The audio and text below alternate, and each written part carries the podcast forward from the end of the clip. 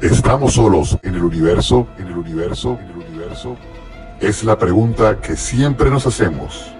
En este programa viajaremos por esas experiencias y sucesos que siempre nos han inquietado, adentrándonos en lo más profundo de este universo y nos permita tener un contacto extraterrestre. Contacto extraterrestre. Contacto extraterrestre. La abducción ha comenzado con Marupita y Fandi. Travis Walton y la historia de su abducción.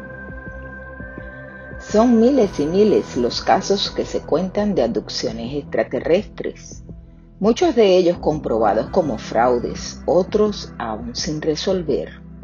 Pero he aquí la historia de Travis Walton, un hombre que fue abducido por un ovni el 5 de noviembre de 1975 y donde fue secuestrado por estos durante cinco días.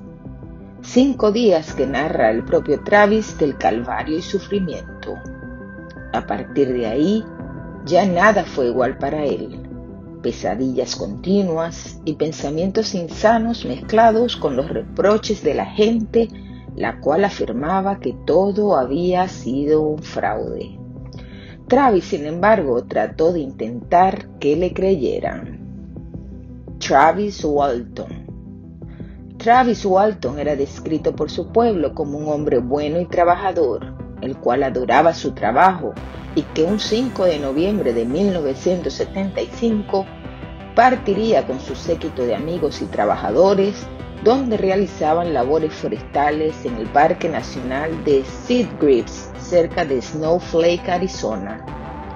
Walter y sus seis amigos, Mike Rogers, Ken Peterson, John Willett, Steve Pierce, Allen Dallas y Dwayne Smith, estos compañeros de Travis Walton, después de un arduo día de trabajo, Travis y sus seis amigos se dirigían de vuelta a casa, de vuelta a su hogar.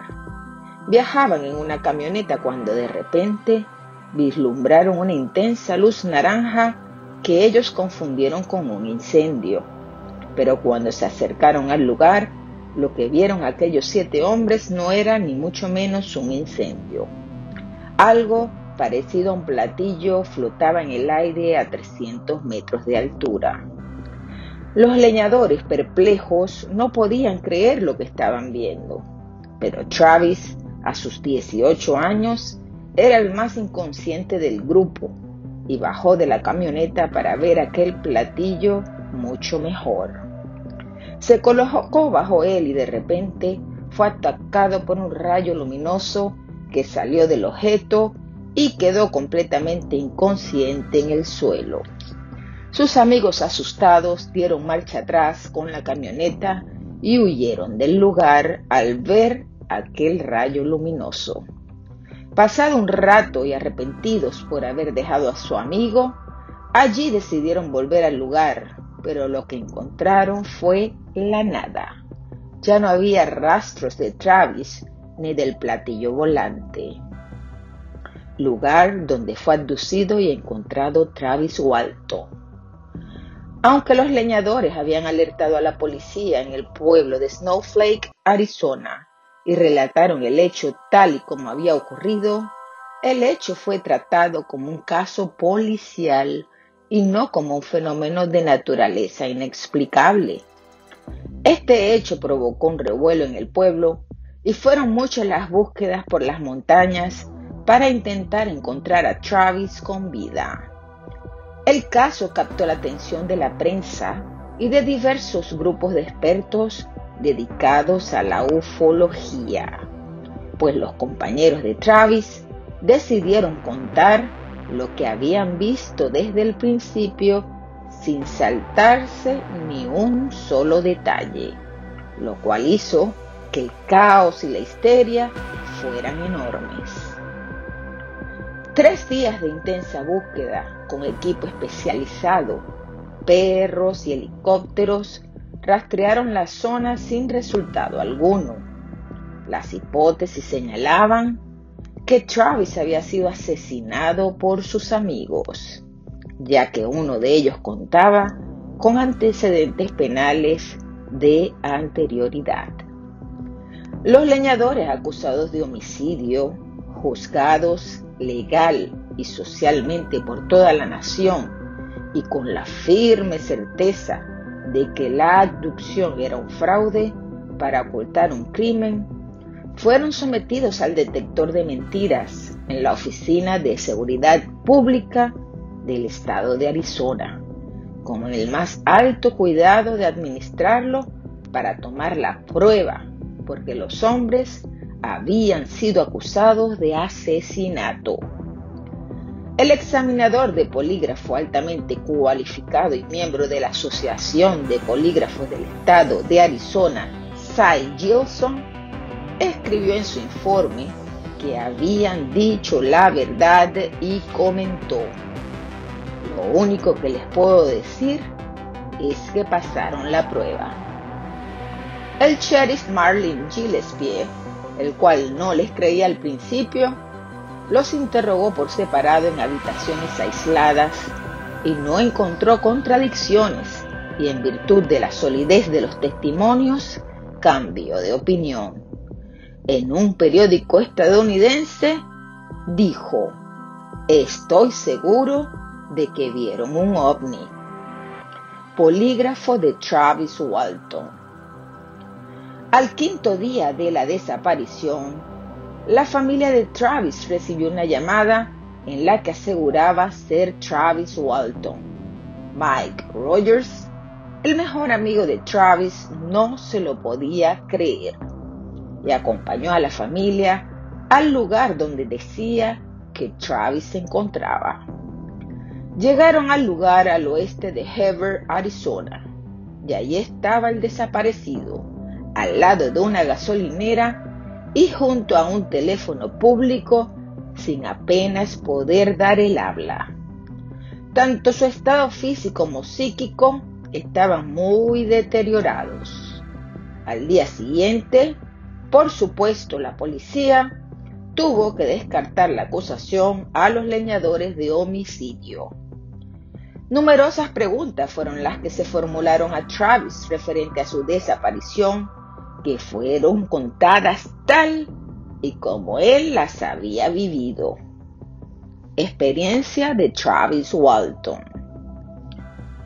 Travis afirmó que recordaba el haz de luz de la extraña nave radiando a través de su cuerpo, que luego se desmayó para despertar sentado en una silla reclinable con una luz brillante sobre su cabeza.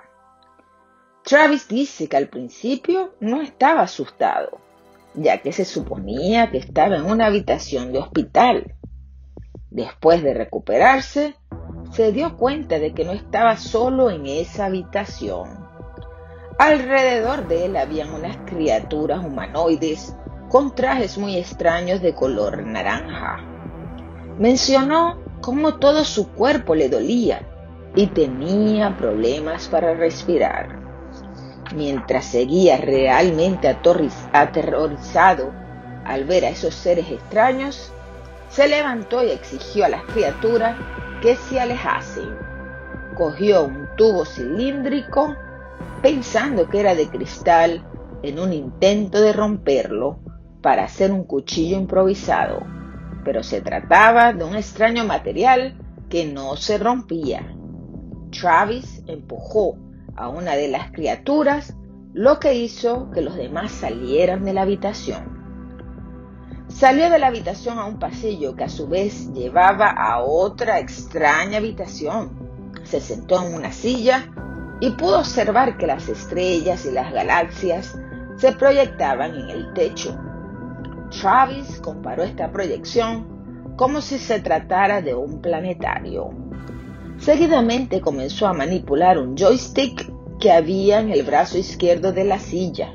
Cuando lo hizo poco a poco, las estrellas giraban a su alrededor. Decidió entonces levantarse de la silla y volver por el pasillo a investigar una mancha rectangular en la pared que parecía una puerta. De repente Travis escuchó un ruido detrás de él. Se dio la vuelta y se asombró al ver a un ser humano. Dijo que había algo extraño en aquel hombre. Llevaba un traje azul y un casco de vidrio.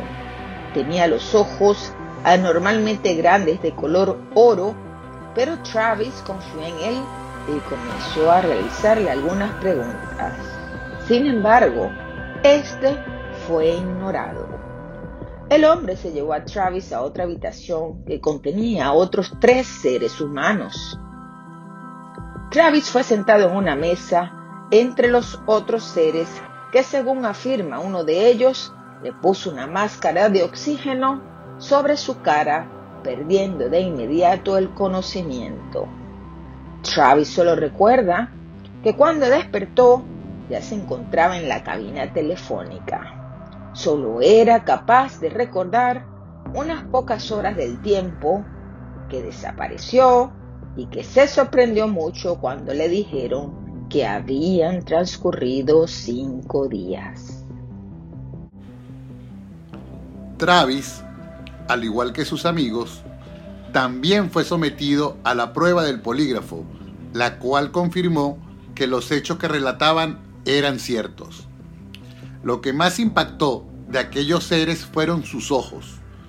Parecía que se podía ver a través de ellos, explica Travis. Hace muchos años que salí de una camioneta del trabajo en el Bosque Nacional y corrí hacia un ovni grande que brillaba intensamente y que flotaba en el aire en la oscuridad de la noche de Arizona. Pero cuando tomé esa decisión profética de dejar la camioneta, dejé atrás algo más que a mis seis compañeros trabajadores. Yo estaba dejando para siempre toda la apariencia de una vida normal, corriendo precipitadamente hacia una experiencia inmensamente abrumadora en sus efectos, tan devastadora en sus consecuencias que mi vida nunca, nunca puede ser la misma para siempre. Muchos fueron los escépticos, como Philip Klass, quien intentó desacreditar lo sucedido a Travis. Solo fueron afirmaciones que no llegaron a ninguna parte al carecer de pruebas refutables. En 1990, Travis escribió el libro llamado Fire in the Sky, Fuego en el Cielo, The Walton Experience, Fuego en el Cielo, la experiencia de Walton, la cual ganó mucho dinero por esta publicación. En 1992, este libro fue llevado al cine con el título Fire in the Sky con Daniel B. Sweeney, Robert Patrick y James Garner. Nueva evidencia científica sobre la adopción de Travis Walton publicada en abril del año 2017. Análisis científicos realizados a principios de abril del 2017 revelan las anomalías en el terreno donde ocurrió la adopción de Travis Walton. Este laboratorio especula que el sistema de propulsión de la nave flotante tiene un poderoso efecto electromagnético atrayendo y concentrando estas partículas de hierro hacia la superficie. Esto se ha observado en el análisis de suelo de otros sitios donde los ovnis aterrizaron o flotaron cerca del suelo. En el mes de abril del año 2017, el laboratorio Frontier Analysis Limited analizó muestras del terreno donde supuestamente tuvo lugar el secuestro. Los resultados obtenidos arrojaron algo de luz sobre el evento y demuestran que algo extraño sucedió definitivamente esa noche de 1975. El informe firmado por la farmacéutica Philips and el informante proporciona detalles sobre la composición del suelo donde se ubicó el ovni, de acuerdo con Walton. Como se señaló en el informe, aunque el evento ocurrió hace 40 años, para el año 2017 se recogieron muestras del suelo del sitio, junto con muestras del control cercanas. Cabe señalar que además de 40 años de intemperismo para la época, un incendio forestal masivo ocurrió en el 2002 que devastó la zona. Aún así, se esperaba que se hiciera un cambio permanente en el suelo debido a la proximidad del ovni. Este se detectaría. varias muestras del suelo fueron tomadas del sitio donde Walton fue secuestrado, así como otras muestras del control tomadas de la zona circundante. Según los científicos, la diferencia entre dos muestras no eran muchas, aunque para su sorpresa encontraron dos interesantes anomalías que llamaron su atención. La investigación reveló que en comparación con el terreno circundante, las muestras del sitio de la abducción tienen un mayor nivel de partículas de hierro. Los cationes intercambiables, calcio, magnesio, potasio, también son significativamente más altos. Esto sugiere que produjo algún tipo de cambio químico en el terreno, donde se descubrió el supuesto ovni alienígena. A pesar que el informe indica que puede haber una explicación natural de la actividad catiónica, como los depósitos de arcilla que generan cambios químicos, la gran cantidad de hierro está definitivamente fuera de norma escrita, dicen los expertos. Según el estudio científico, se revela que las cantidades de partículas que contienen hierro son más altas en los suelos del sitio en comparación con los suelos de control. Además, hay indicios que los niveles tienden a ser más altos en los suelos superficiales en comparación con los suelos superficiales de las muestras del sitio. Este laboratorio especula que el sistema de propulsión de la nave flotante tiene un potente efecto electromagnético, atrayendo y concentrando estas partículas de hierro hacia la superficie. Esto se ha observado en el análisis de suelo de otros sitios donde los ovnis aterrizaron o flotaron cerca del suelo. Se observó más específicamente que la muestra 2 contiene menos partículas en comparación con las muestras del sitio, pero algo más que los controles. En el suelo 2 es aproximadamente donde Travis aterrizó después de que el rayo lo golpeara. Tal vez esto sugiere que el ovni no estaba influyendo en el contenido del metal tanto en este lugar. Tras estos recientes estudios, se vuelve a asegurar que este caso de Travis Walton es uno de los más verídicos que existen hasta ahora en la investigación de la ufología. A continuación escucharemos la primera entrevista ofrecida y traducida al español de Travis Walton.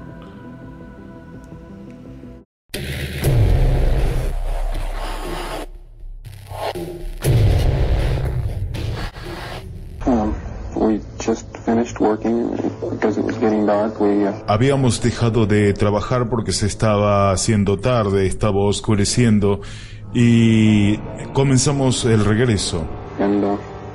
Uh, Entonces miré hacia el lado derecho de la carretera, hacia mi lado, la parte superior, y vi algo que me cuesta explicar came past the thicket that we were looking to, to where we could see more clearly, and uh, we saw a UFO hovering in the air. Así que hablamos acerca de pasar cerca de eso que estábamos viendo para verlo más claramente y vimos un ovni eh, que estaba flotando en el aire a unas 30 yardas de distancia de la carretera.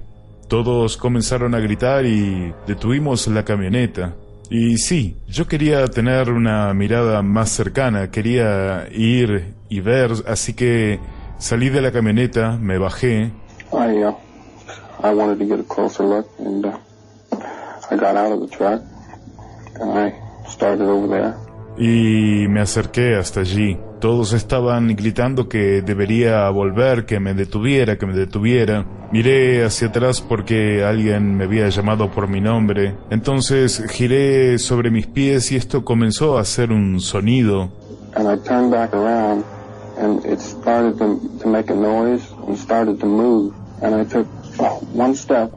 Y comenzó a moverse y di un paso pero me sentí como si estuviera atascado. Eh, fue algo físico, no recuerdo ningún flash de luz. Cuando volví, estaba viendo una luz que brillaba sobre mí, que parecía colgar de un techo, y creo que estaba atado a una mesa con algo y sentía mucho dolor y al mismo tiempo no podía despertarme del todo. Lo intentaba pero no podía. ¿Cómo es eso de el dolor en todo tu cuerpo? Eh, estaba como en mi cabeza, pero al mismo tiempo en todos lados. No lo puedo describir bien. All over it. I, I can't describe it. Yo pensé que estaba en un hospital y estaba mirando la habitación. Y no intenté moverme para nada porque me dolía tanto, porque sentía tanto dolor.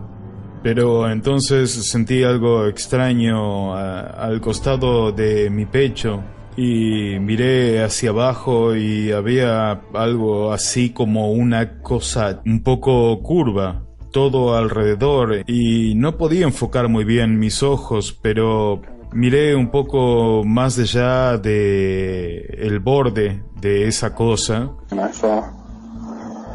Two men over me. They were, they were, they weren't really men. Uh, they were a lot like men, but they weren't quite human. Y vi algo y lo primero que pensé es que eran dos hombres que estaban trabajando sobre mí, pero entonces vi que realmente no eran hombres. Eran muy parecidos a los hombres, pero no eran exactamente humanos. Físicamente parecían serlo. Tenían como partes del cuerpo atrofiadas y ningún pelo de ningún tipo. Estaban vestidos con algo entre marrón y naranja, algo que les envolvía todo el cuerpo y eran uh, un poquito más bajos que yo. I didn't even think. I just lashed out and uh, knocked them back. I could see that there was two on, on the right side and, and one on the left. Realmente no vi costuras o botones en sus ropas, pero mm, lo repito, eh, tenía tanto dolor y todo esto que me embargaba que en realidad creo que un poco me desmayé. Entonces me tiré hacia atrás y allí pude ver que había dos del lado derecho y otro del lado izquierdo. Uh, I couldn't stand up very well. I Eh, Entonces eh, traté de saltar hacia una esquina y de hecho pegarles. Creo que alcancé a pegarle a los dos que tenía a mi derecha con mi brazo derecho y se hicieron hacia atrás un poco, se cayeron muy fácil. Parecían livianos, como si no fueran pesados. they didn't try to approach or, or anything. They just Y ellos no intentaron acercarse, ellos simplemente como que se quedaron en su lugar. Entonces agarré algo mm, de plástico o que parecía ser vidrio y traté de romperlo para tener algo afilado con lo que defenderme. Y yo estaba mm, muy nervioso y realmente me costaba mantenerme en pie porque estaba respirando muy rápido. Y ellos no intentaron acercarse ni nada, simplemente se fueron. Entonces eh, corrí hacia afuera lo más rápido que pude y me encontré solo, allí unos cuantos minutos. No podía recuperar mi aliento, era muy difícil. and so I I left. They'd gone. There was a corridor outside, and they went to the right, and I went to the left. You went through the door. Yeah, there was no door. It was just a hole, a doorway, and open. Traté de irme, había un corredor y ellos habían ido hacia la derecha, así que fui hacia la izquierda. No es que hubiese una puerta, había un agujero, un, pasadizo y creo que iba a mitad del corredor cuando vi que había otro agujero sin puerta. Allí entré a otra habitación. Me había movido unos 30 pies, en realidad no me había movido mucho desde el lugar inicial.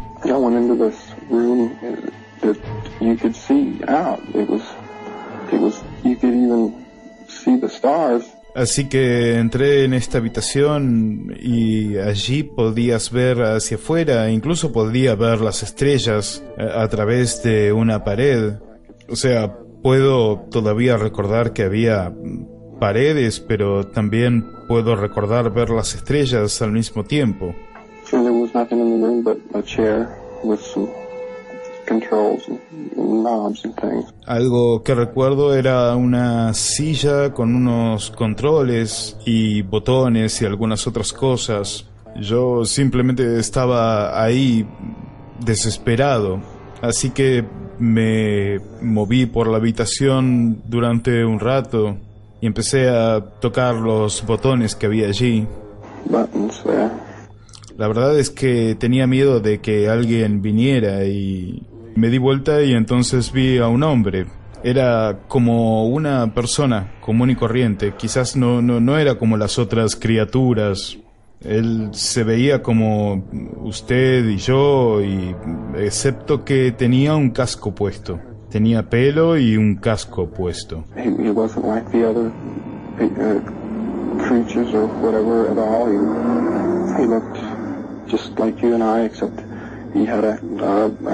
on.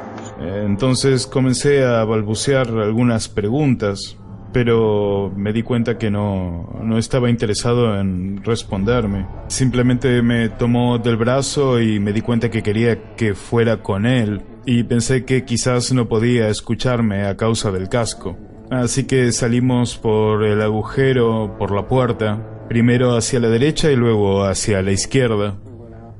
Y allí nos encontramos con un pequeño cuarto, una pequeña habitación que sí tenía una puerta. Y era como una esclusa. Era solamente una pequeña habitación con nada en su interior. Y esta puerta parecía comunicar con el exterior. And it was cool out, outside. It was, I could feel wind. Walton sigue con su historia narrando un momento en el cual lo llevan a través de una exclusa, de esta exclusa, hacia un lugar que podríamos definir como un hangar, donde él describe que había otros objetos de la forma de un plato volador y con características, bueno, las características clásicas de un color plateado, liso y muy brillante. Allí es cuando trata de comunicarse otra vez con este supuesto humano con un casco. I was trying to get this, this man to tell me what, what, you know, I asked him if he was from Earth and I just, Le pregunté a este hombre del casco si él era de la Tierra y todo lo que se me ocurrió acerca de ellos, pero no me respondió. Lucía amigable en sus gestos y la sonrisa, pero no había palabras, no me decía nada. Y lo peor de todo es que no había ninguna manera de salir de ese lugar. Bueno, entonces el hombre me llevó por un pasillo y me hizo sentar en una silla en una habitación con otros tres hombres como él. Estaban vestidos de azul y entonces él salió por esa puerta. Y mientras tanto, desde mi silla traté de hablar con estas otras personas. Y ellos no tenían cosas en su cabeza. Así que pensé que podrían responderme algunas preguntas, pero tampoco dijeron nada. Había dos hombres y una mujer. El hombre y la mujer se acercaron a una mesa, me agarraron por los brazos y me subieron a esa mesa. Y yo no sé por qué debía colaborar, digo, ellos pusieron algo en mi cara. Era algo así como una máscara de oxígeno. Era de un plástico claro. Ellos lo ajustaron y yo miré hacia el resto de la habitación y me di cuenta de que había una iluminación sólida, que no había ningún sistema de iluminación, nada como luces viniendo del techo, Y lo último que recuerdo es que me quedé dormido y cuando me desperté estaba sobre el pavimento. And that was last I remember. I, I went to sleep until I woke up. I was laying on the pavement.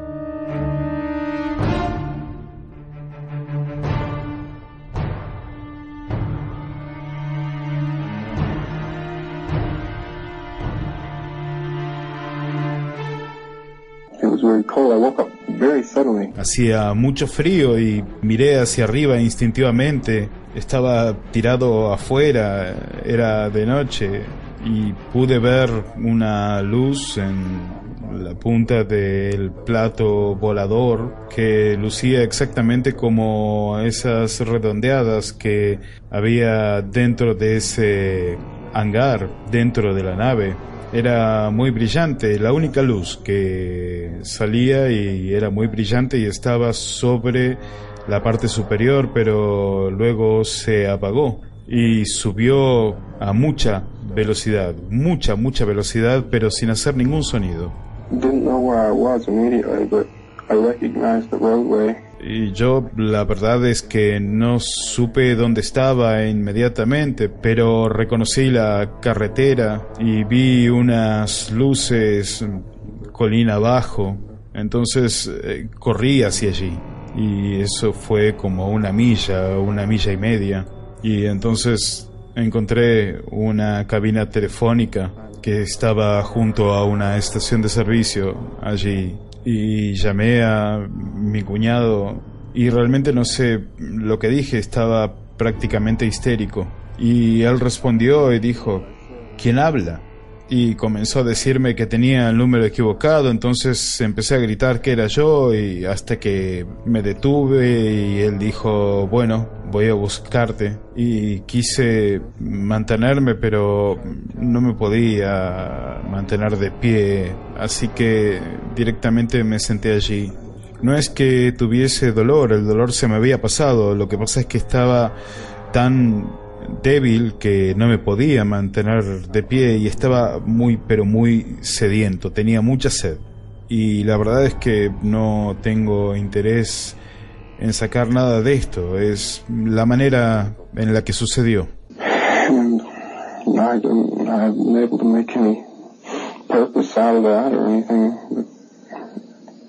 That's the way it happened.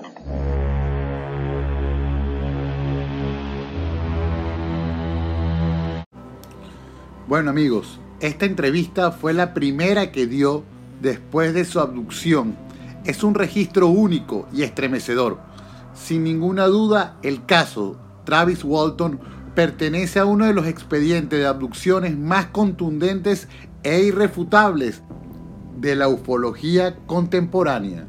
Si este caso los atrapó como a nosotros y los apasionó, los invitamos a ver la película Fire in the Sky, Fuego en el Cielo, donde se retrata toda la experiencia de una manera muy objetiva y excelentemente lograda, con una escena final de colección. Gracias por acompañarnos a Marupita y a mí a hacer otro contacto extraterrestre. Contacto extraterrestre. extraterrestre.